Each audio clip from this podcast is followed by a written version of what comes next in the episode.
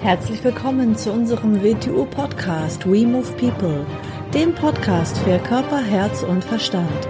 Wir sind Alfred Johannes Neudorfer und Rosa Ferrante Banera und in unserem Podcast beschäftigen wir uns mit den Themen persönliche Weiterentwicklung, Gesundheit, Kampfkunst, Philosophie und Menschsein.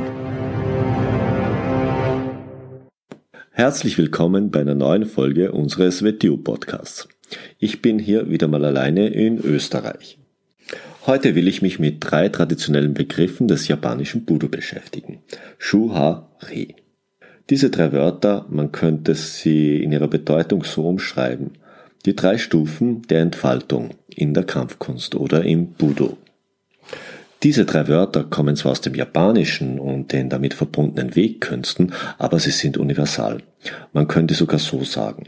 Sie unterscheiden den Kampfsport von der Kampfkunst oder das, was den Namen Kampfkunst verdient. Diese drei Begriffe treten überall dort auf, wo die Schulung dem Weg oder der Entfaltung des Do dient. Es geht dabei in diesem Bereich nicht um ein aufblendendes Ego, sondern das Gegenteil davon, um die Entfaltung und Kultivierung des menschlichen Geistes und des menschlichen Charakters. Beginnen wir uns erst mit der ersten Stufe zu beschäftigen, der sogenannten Schulstufe. Es, unter der Schulstufe versteht man das Lernen der äußeren Form. Man könnte auch sagen, dies ist die Kindheit der Entwicklung. Es ist die Stufe des Anfängers. Unter Anfänger versteht man aber jetzt nicht die ersten Wochen oder Monate, sondern unter Anfänger versteht man einen größeren Zeitrahmen. Auf dieser Stufe hat man noch kein Verständnis. Man kann es noch gar nicht haben. Was man am haben sollte, ist Vertrauen, Geschuld und Bescheidenheit. Denn das sind die Grundlagen, mit denen man sich Verständnisse erarbeiten kann. In der heutigen Zeit haben wir oft das Problem, dass die Menschen, egal wo sie sich bewegen, über die erste Stufe einer Entwicklung, über die Schulstufe nicht hinauskommen. Sie bleiben sozusagen in der äußeren Form an der Oberfläche hängen. Ja, sie kultivieren sogar diese äußere Form oder die Oberfläche. Oft entsteht das daraus, dass heute Menschen denken, Verständnis oder Verstehen steht am Anfang eines Weges. Sie beginnen dabei zu übersehen, dass man sich erst durch den Weg, durch die Erfahrung, durch die Veränderung, die man durchläuft, das Verständnis erarbeitet. Schüler auf dieser Stufe beginnen oft das, was ihnen dargeboten wird und was sie zu verstehen glauben, mit dem zu verwechseln, was wirklich dargeboten wird. Man könnte auch so sagen, das, was der Schüler in dieser Stufe zu erkennen glaubt, entspricht keinesfalls dem, was der Lehrer wirklich repräsentiert oder weiß. Heute würde man dann gern sagen, ja, aber wie will ich denn dann wissen, dass ich nicht reingelegt werde oder dass das wirklich stimmt, was mir gesagt wird? Ja, dazu kann ich nur ein paar alte Wörter von Goethe bemühen. Es muss schon etwas Sonne in dir sein, um Sonne zu erkennen. Oder mit anderen Wörtern gesagt, das, worauf du anspringst, hat eben mit dir selber zu tun, so wie du innen bist. Wenn einem Schüler in dieser Phase das nötige Vertrauen fehlt, dann werden in ihm unüberbrückbare Vorurteile entstehen, da seine Erwartungen, das heißt sein momentanes Verständnis natürlich nicht bestätigt werden kann. Wenn er auf diesen Vorurteilen weiter beharrt, dann beginnt er jede Entwicklungsmöglichkeit in sich selber zu unterbinden. Die Schulstufe ist ja nur so etwas wie die Vorbereitung auf dem Weg des Lernens. Um den Weg zu gehen, muss sich der Schüler aus dem Gefängnis der äußeren Form befreien und er muss den Inhalt einer Sache zu erahnen beginnen. Talent hat in diesem Zusammenhang nur beschränkte Bedeutung. Es geht hier vielmehr um die innere Haltung eines Menschen. Auf der Schulstufe kann der Schüler auch nichts verändern oder interpretieren, denn das würde in diesem Zusammenhang ja nur heißen, dass er das, was er nicht versteht oder seinem Verständnis nicht entspricht, einfach wegzulassen oder abzuändern beginnt. Also etwas auf sein Unverständnis zurechtzubiegen oder zurechtzuhacken. Die Perfektion der äußeren Form sagt auf dieser Stufe dabei nichts über die innere Entwicklung des Schülers aus.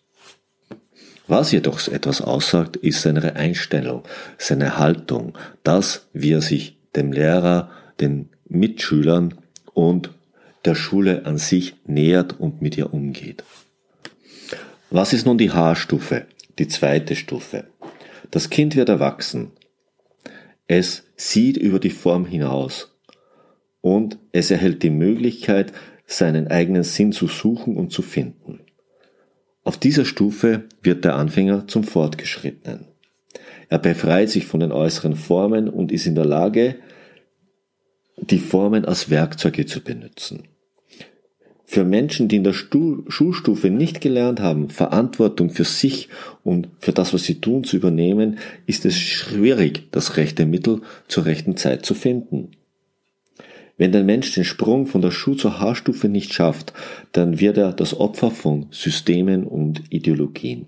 Sein Denken braucht dann weiter Schablonen und Kategorien.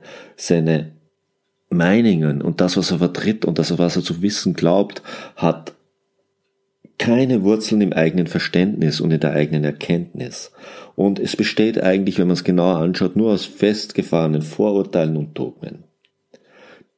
So ein Mensch verbaut sich die Entwicklung zum selbstständigen Menschen und sucht sein Heil wahrscheinlich in kollektiven Weltverbesserungsvorstellungen und Systemen. Natürlich übt auch der Fortgeschrittene noch dieselbe äußere Form wie der Anfänger. Doch seine Sichtweise ist ganz eine andere geworden. Die innere Haltung ist gereift und ist die Voraussetzung für die Überwindung gerade dieser Form und der damit verbundenen Systemabhängigkeit. Auf dieser, auf der Haarstufe, wird dem Fortgeschrittenen erkennbar, worauf die Regeln oder das, was er als Regeln bezeichnet in der Schulstufe, hinweist. Er beginnt die Regeln als Koordinaten zu erkennen, die ihm eine Richtung weisen und ihn auf ein Ziel weisen. Er beginnt zu erkennen, dass die Anweisungen des Lehrers, ob es sich nun dabei um Motivation, um Provokation, um Schwierigkeiten, um Herausforderungen, um Kritik oder um Neues handelt, darauf abzielen, ihm einen Weggeber zu machen. Der Lehrer geht aber nicht den Weg für ihn. Er trägt ihn auch nicht, sondern er ermöglicht ihm, den Weg selber zu gehen. Aber er schaut dabei, dass er die Koordinaten nicht verliert, dass er die Richtung nicht verliert. Das alles kann der Lehrer, weil er den Weg ja auch schon selbst gegangen ist. Ein fortgeschrittener Schüler in der H-Stufe wird sich aus dem Grund nicht weniger an die Regeln der Schulstufe halten. Nein, er wird zum Vorbild in der Einhaltung dieser Regeln werden, weil er den inneren Sinn zu erkennen beginnt. Und er beginnt sich auch seiner Verantwortung bewusst zu werden für allen, die ihm nachfolgen. Heute erlebt man oft bei Fortgeschrittenen oder solche, die glauben, dass sie Fortgeschrittene sind, dass sie je fortgeschrittener sie werden, desto weniger beginnen sich an die Regeln zu halten.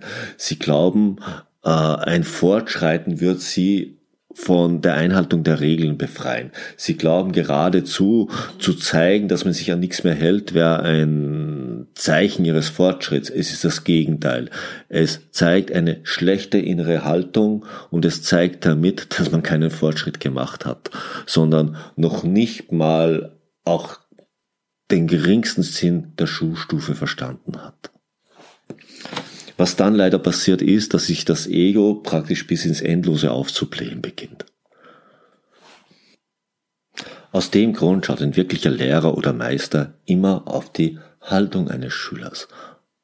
Denn diese ist das Sinnbild und das äußere Zeichen für sein Verständnis. Kommen wir nun zur dritten, zur Riechstufe oder die Stufe der Transzendenz, der Vollendung des Geistes oder der Reife des Menschen. Der Begriff Transzendenz leitet sich vom lateinischen transcedere ab und damit ist das Überschreiten der physikalischen Realität in die Dimension der kosmischen Realität gemeint. Ri führt über die Logik des Menschen hinaus und ermöglicht im Menschen die Voraussetzungen für das intuitive Erfassen der Wirklichkeit. Diese Stufe kann nur in einer Meister-Schüler-Beziehung, in der die Ich-Befangenheit überwunden wurde, erreicht werden. Die rechte Haltung muss im Schüler entstehen. Sie ist nicht übertragbar, sie ist nur erfahrbar. Es ist mit dem vergleichbar, was wir in unserem WTU Wing Chun als die Puji bezeichnen oder das Motto der Puji. Das Geheimnis verlässt nicht das Haus. Das heißt nicht, dass es versteckt ist oder dass es verborgen wird. Nein, das Verständnis der Puji muss in dir entstehen. Es ist nicht übertragbar. Es ist nur von dir selber erfahrbar. Ein Mensch, der diese Stufe erreicht hat, wird erst seinen Lehrer und den Weg, den dieser Lehrer repräsentiert, richtig zu schätzen wissen. Und er wird die Zeit, die ihm zur Verfügung steht, äh, auf diesem Feld zu verbringen, auch nützen. Und er wird mit seiner Haltung ein Beispiel für diesen Weg werden.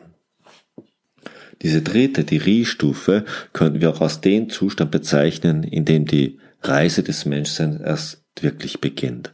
Erst hier beginnen wir intuitiv zu erfassen, was Leben bedeutet. Wir beginnen hinter die Fassade zu blicken. Wir beginnen auf die Inhalte zu blicken. Wir beginnen die Absichten zu erkennen. Und wir beginnen die Welt des Trugs und der Täuschung zu verlassen.